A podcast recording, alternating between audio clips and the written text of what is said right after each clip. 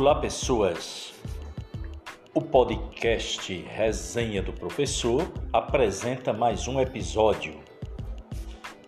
No último sábado, não foi apresentado nenhum episódio, pois o presente programa passou por uma mudança é a proposta nossa de sermos rápidos, informando cada vez mais. Desta forma, a partir de hoje, o programa terá apenas 30 minutos, de maneira que aqueles ou aquelas que queira ouvir a resenha do professor, podem escutar rapidamente os episódios sem tomar muito tempo, até porque entendemos que a vida está muito corrida para todos e para todas. No programa de hoje, nós ouviremos inicialmente o nosso colaborador permanente, que é o professor Emerson Galindo, sempre trazendo excelentes reflexões. Hoje fala de um tema que é a cara do podcast, que é sobre educação, de como a educação ela é a mola propulsora do desenvolvimento, da conscientização das pessoas. Nenhuma nação rica do mundo pode se permitir não valorizar a educação. Outra participação muito especial, que já é também faz parte do, dos episódios da resenha do professor, é da professora Deise Diniz. E ela hoje traz um tema muito interessante. A professora Deise Diniz vai falar para os ouvintes da resenha sobre o empoderamento feminino, de como a mulher do século XXI pode se tornar empoderada sem abrir mão do seu papel de mãe, de esposa, de mulher moderna, enfim, uma mulher completa. Desde feminina nos vai falar muito bem sobre o empoderamento feminino. Na minha crônica de hoje, eu faço uma reflexão sobre um assunto, na verdade, um fato ocorrido, acredito que na última terça-feira, penso eu, se não estiver errado, que foi o suicídio de um garoto de 16 anos filho da cantora Valquíria Santos. Muitos jovens no mundo e no Brasil e na nossa região têm praticado atos impensados também. No caso do Lucas, do filho da, da cantora Valquíria Santos, a repercussão é maior, pois era filho de uma pessoa famosa. Mas entre os anônimos também temos nossos jovens com problemas. As redes sociais estão aí. O Instagram, TikTok, principalmente, tão utilizadas por nossos filhos e que por vezes podem provocar tragédias familiares sem tamanho, como essa dor que essa mãe está sentindo agora. Tantas outras mães já sentiram e tantas outras mães, infelizmente, ainda vão sentir. Então falar, falarei sobre esse tema. Não é um tema agradável, mas é real. Para nós, pais de família, para as mães de família, de adolescentes, muito importante a reflexão que será feita no programa de hoje. Teremos também música para quebrar um pouco o peso dos temas aqui tratados. Então vamos começar com o professor Emerson Galindo.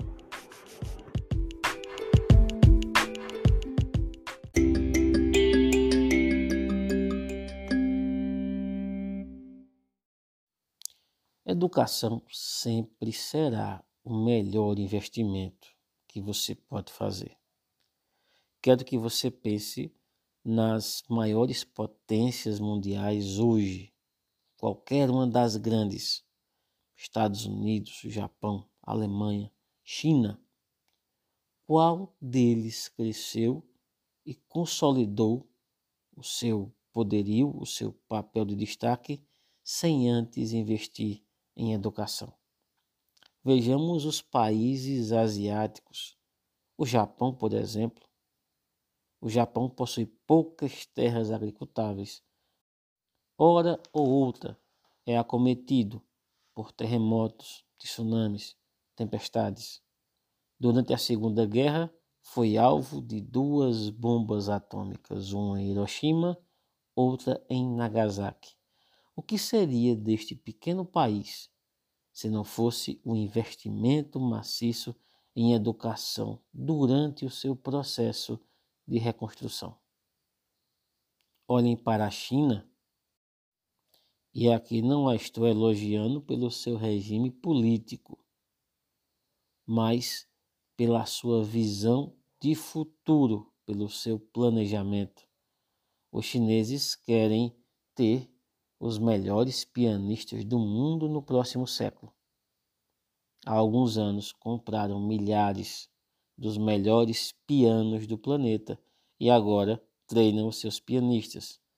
Um esforço de gerações para ter o resultado que eles já projetaram. E se fazem isso com pianistas, o que não pensaram para suas empresas, para o seu lugar na economia mundial. Esse planejamento só é possível quando você investe em educação. Alguém já disse que o atraso educacional no Brasil não é obra do acaso, é um projeto. A própria cultura do nosso povo não prioriza muito a educação. Vejamos essa pandemia, que além de escancarar as graves desigualdades sociais do nosso país, mostrou o quanto as nossas redes de ensino estavam despreparadas para enfrentá-la. Poucos estados, poucos municípios tiveram sucesso ao agir em meio a essa pandemia. Abro um parêntese para o nosso estado, o de Pernambuco. Sou entusiasta e defensor do modelo de educação integral que há mais de 10 anos vem transformando a vida de muitos jovens. No nosso estado, agiu-se rapidamente e as escolas passaram a ter modelos de aula remota que foram ofertadas aos estudantes.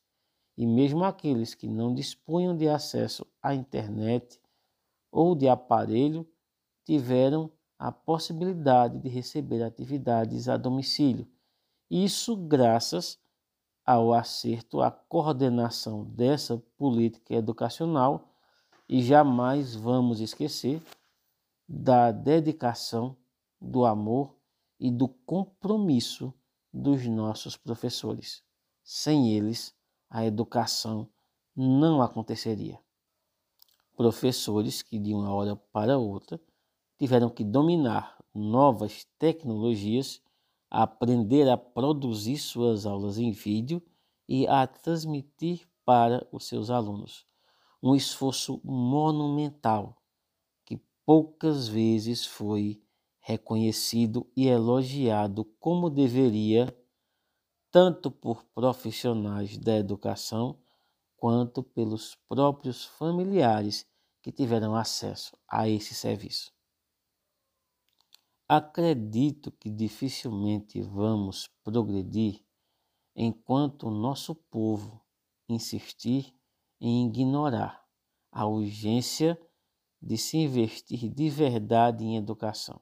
E quando eu falo investir em educação, é também investir no crescimento pessoal e profissional, não apenas dos jovens, mas dos nossos adultos. O mercado de trabalho está cada vez mais exigente e é cada vez mais importante que aquele que procura uma vaga tenha adquirido competências e habilidades complexas que não vamos adquirir se não for pelo processo educativo. Educação sempre será o melhor investimento, deve ser o primeiro investimento. Então, digo a quem agora nos escuta: comece a investir em você. Podemos encontrar cursos muito bons e gratuitos na internet, tanto no YouTube ou em plataformas como o da Fundação Bradesco, que ensinam desde técnicas de oratória, produção de vídeo, educação financeira, há tantos outros elementos e conhecimentos que serão úteis durante a vida, não só para o mercado formal de trabalho, mas para que você possa ter também é, a capacidade de empreender, de ser o seu próprio patrão, de tocar o seu negócio e de descobrir talentos que você nem sabe que tem. No caso da educação dos jovens, não há outro caminho. Ou nós exigimos escolas cada vez melhores e políticas não de governo que podem mudar a cada quatro anos, mas políticas de Estado que tenham planejamento para a próxima década ou as próximas décadas. Nenhum país cresce sem educação. Monteiro Lobato já dizia: um país se faz com homens e livros. E é bom lembrar um ditado que é muito presente aqui na nossa região, nas nossas pequenas cidades do agreste pernambucano. Educação e caráter são as únicas duas coisas que ninguém pode roubar de você. Se você gostou dessa coluna e quer continuar a acompanhar o nosso trabalho, você pode nos encontrar nas redes sociais. Estamos lá no Instagram, Emerson Galindo Prof. Vejo vocês por lá.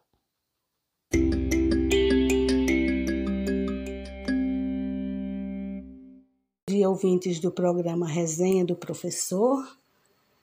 É um prazer poder estar novamente aqui com vocês, atendendo ao convite do nosso querido professor César. E hoje para falar um pouquinho sobre um tema interessante, que é o empoderamento feminino, né? Essa palavra ela está muito em voga hoje em dia, muito se fala sobre empoderamento feminino. E muitas pessoas também têm uma ideia, mas não sabem exatamente de que se trata, né? Mas o próprio nome ele já é muito sugestivo, né? Empoderamento, ela vem do inglês empowerment, que significa mesmo numa tradução assim bem pessoal, é empoderar, dar poder. Né? E por mais que a gente queira tecer assim um significado exclusivo, para melhor elucidar esse conceito, seria interessante apontar, na verdade, para as suas pontes, que seria representatividade, sororidade, colaboração, soma que, se, que resultaria em empoderar. Então, empoderar também nos dá a ideia de enaltecer, de colocar uma menina ou uma mulher no degrau de cima, contribuir para que conquiste seus espaços, seja espaço pessoal, seja espaço de trabalho, seja espaço na sociedade. E não menos importante, enaltecer a si mesma. é essa noção, né, que a mulher hoje ela tem que ter de si mesma, que ela é um ser é, que merece respeito, que merece ser amada, considerada e que infelizmente no nosso mundo machista, onde nós crescemos, eu falo das mulheres da minha geração, né, geração de 60 e de 70, porém, é, hoje em dia ainda se vê muito isso, essa coisa do, do machismo, né, de desmerecer a mulher e o seu papel na sociedade, a mulher ser vista enquanto um ser inferior. Então, hoje nós lutamos muito para chegarmos onde conseguimos chegar, mas muito ainda tem a ser feito. E falando, né, somente de mulher para mulher, essa busca pelo empoderamento, ela começa quando respeitamos umas às outras. Nós temos que ver que hoje a mulher ela não deve se ver num papel de competição entre si e entre as demais. E especialmente pela atenção masculina. Muitas vezes, né, mulheres que se colocam numa situação delicada de disputa pela atenção é, masculina, pela atenção de um homem. Naturalmente que leva um tempo para se chegar a essa conclusão. Né? É muito crescimento, é muito estudo, é muito é muita busca, na verdade.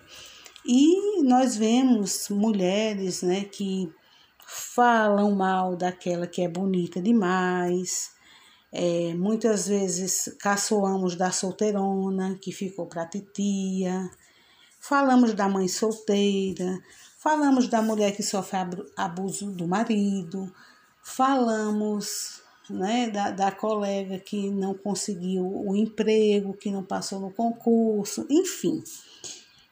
É, é comum ver mulheres se digladiando até.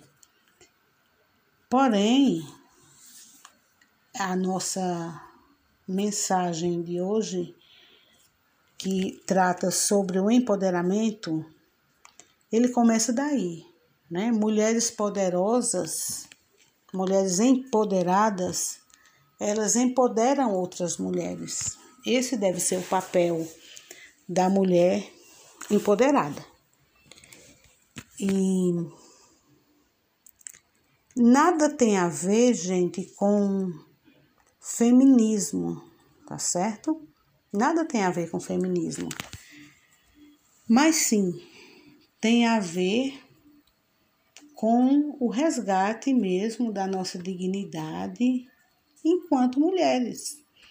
Porque há um passado não muito distante, as mulheres eram criadas para serem exclusivamente mães, esposas e donas de casa. E hoje a gente sabe que, mesmo a mulher sendo mãe, sendo esposa e sendo dona de casa, nada impede que ela tenha uma profissão, que ela exerça uma profissão, que ela tenha os seus sonhos e as suas metas. Porque muitas vezes esse papel de mãe, de dona de casa, de esposa, por muito tempo é, anulou a, a personalidade da mulher. A mulher passou a ser só a mãe, só a esposa e só a dona de casa. Reduziu toda, todo o nosso poder, toda a nossa força, toda a nossa grandeza nesses três papéis. E isso, é, na verdade, né, tem todo um contexto permeado por discursos machistas. É aquela velha educação patriarcal, tá certo? É, então, ainda falando sobre empoderar, empoderar é um verbo de ação. O empoderamento ele vem com a atitude e com a ação. E quando nós falamos em empoderamento feminino, a gente não pode deixar de lado, é, a gente não pode deixar de falar nas mulheres trans. É um assunto delicado, mas eu gosto de assuntos delicados. Para quem não sabe, mulheres trans são aquelas mulheres que nasceram com sexo masculino, nasceram com órgão genital masculino, porém, quando foram crescendo, não foram se identificando com aquele corpo masculino e começaram então a fazer as suas adaptações. E hoje, às vezes a gente encontra mulheres trans e se você não tiver uma boa percepção, você acha que ela é uma mulher, que ela nasceu mulher. Mas no entanto, são mulheres trans e a lei hoje até é, garante que essas mulheres possam mudar os seus nomes, trocar seus documentos. Eu encontrei um aluno, um ex-aluno, que agora posso dizer ex-aluna, e ele passou por esse processo e hoje é ela. E isso para muita gente é absurdo, isso para muita gente é inaceitável, é doença. E, gente, é, é o mundo em que vivemos, né? A gente precisa aprender a respeitar as diferenças e conviver da melhor forma. São pessoas lindas, são pessoas maravilhosas, são pessoas que tiveram a coragem de assumir o que realmente são e assumiram aí enfrentaram e estão aí, né? Felizes, é, correndo atrás dos seus objetivos, pagando seus impostos. Então é isso que a gente tem que ter. É esse respeito por essas pessoas também, porque são mulheres trans. É o, o papo aqui é bem é bem sério, não é? E isso daria até um, uma participação maior mas eu quero fechar essa minha participação, né, sobre empoderamento feminino, porque o nosso tempo ele é bem curtinho, mas já agradecendo ao professor César pela oportunidade de estar aqui com vocês mais uma vez falando, trazendo esse tema importante, empoderamento feminino. Então, muito obrigada pela atenção. Tenham todos um ótimo dia e até a próxima.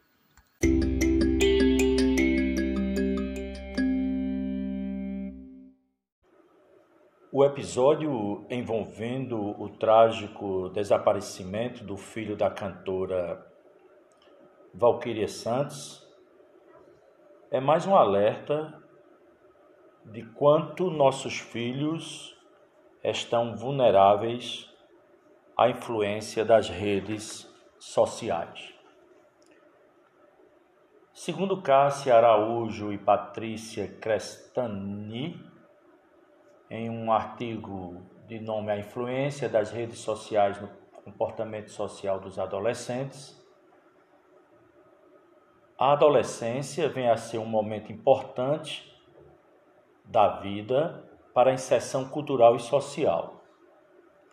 A internet se tornou um dos principais meios para os adolescentes realizarem o trabalho de inclusão social.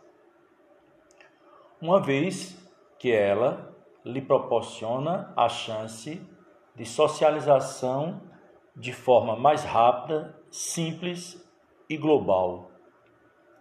E cada vez mais os adolescentes, os adolescentes fazem uso das redes sociais e comunidades virtuais. E essa utilização vem mudando as formas de se relacionarem. É tudo muito intenso. É tudo muito rápido, instantâneo. Através dos inúmeros aplicativos, hoje, para os adolescentes, o TikTok e o Instagram são largamente utilizados falando de Brasil, como ferramenta onde, ao mesmo tempo, eles podem ser vistos e também podem ver outras pessoas. Há uma desenfreada corrida por likes. Essa corrida ela é cada vez mais intensa. E na, nas, na mesma proporção, os comentários sobre as postagens colocadas nos TikToks da vida. Esses comentários, é, prezados ouvintes que estão agora me escutando, esses comentários, eles cada vez mais influenciam e determina o comportamento dos jovens. Então, ao postar um vídeo,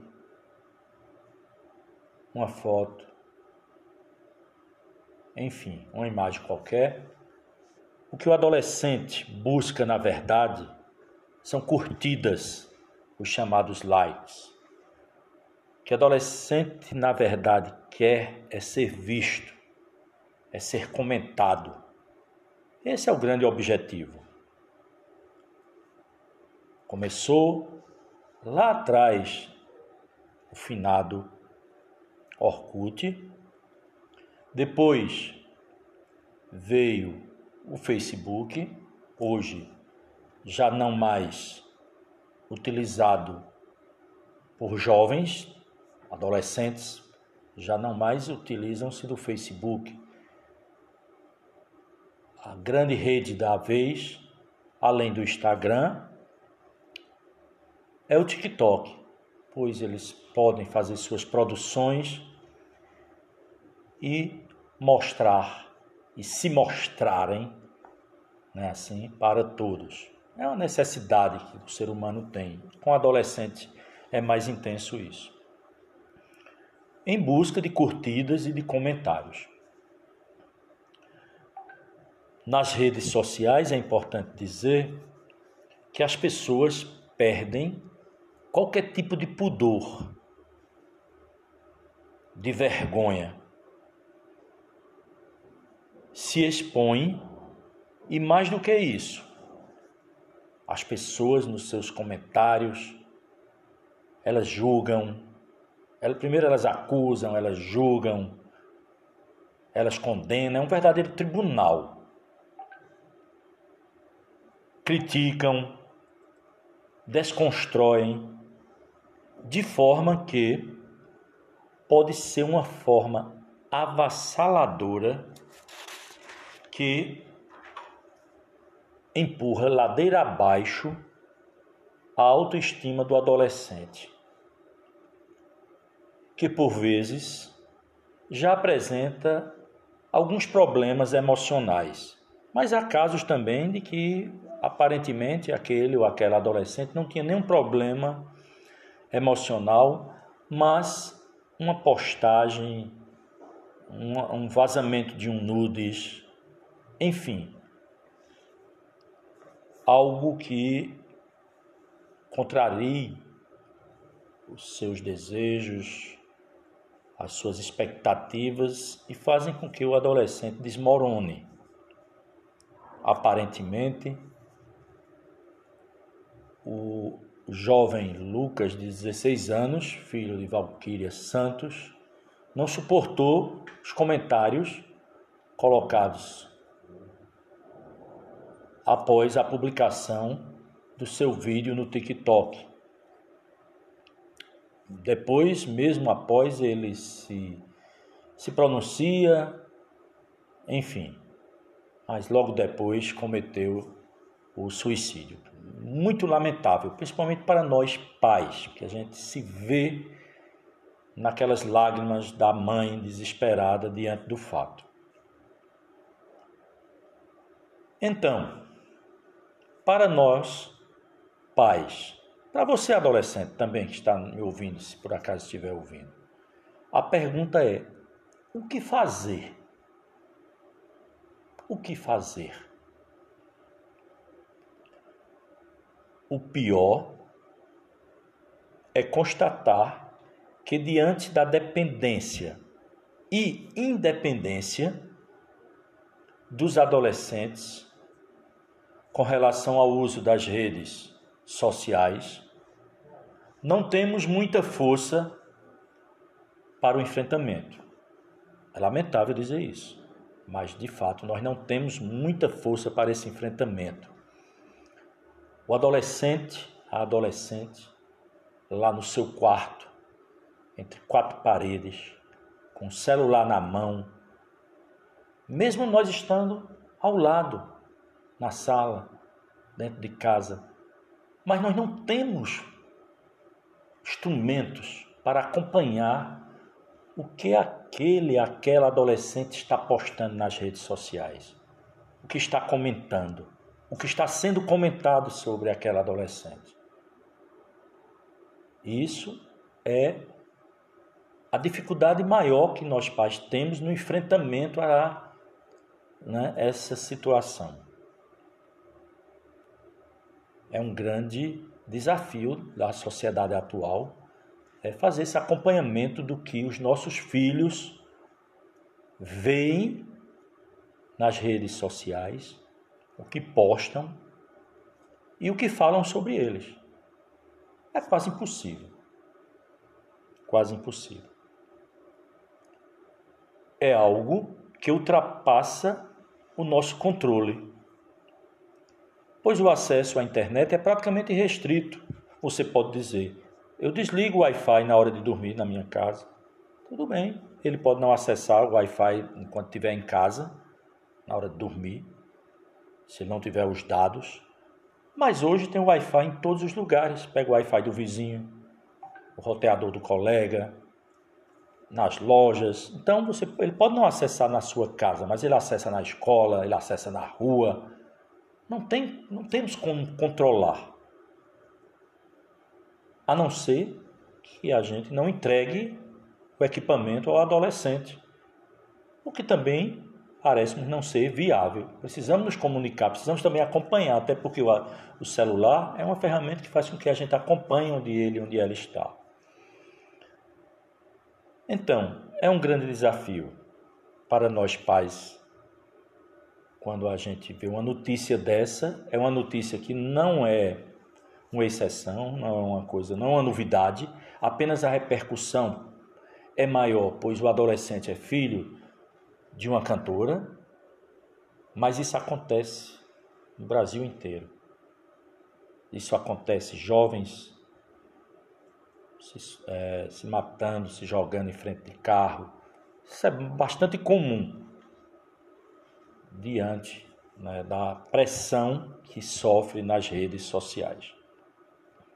Vamos continuar com o assunto no próximo episódio, onde vou mostrar as opiniões de especialistas sobre o que os pais podem fazer diante desse cenário.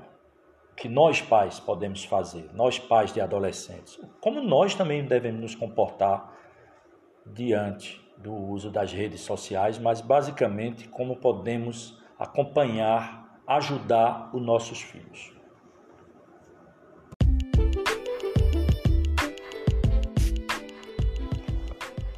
E assim concluímos mais um episódio do podcast Resenha do Professor, sempre pautado em trazer para todos aqueles que escutam assuntos do momento, temas relevantes, seja para o jovem, o adolescente, o adulto, o idoso, a mulher, o homem, enfim, para todos e para todas. Esse é o propósito da resenha do professor.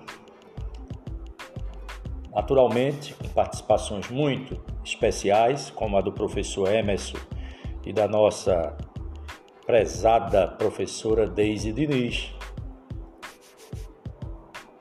Aguardem até a próxima oportunidade com um novo episódio do podcast Resenha do Professor. Fiquem bem.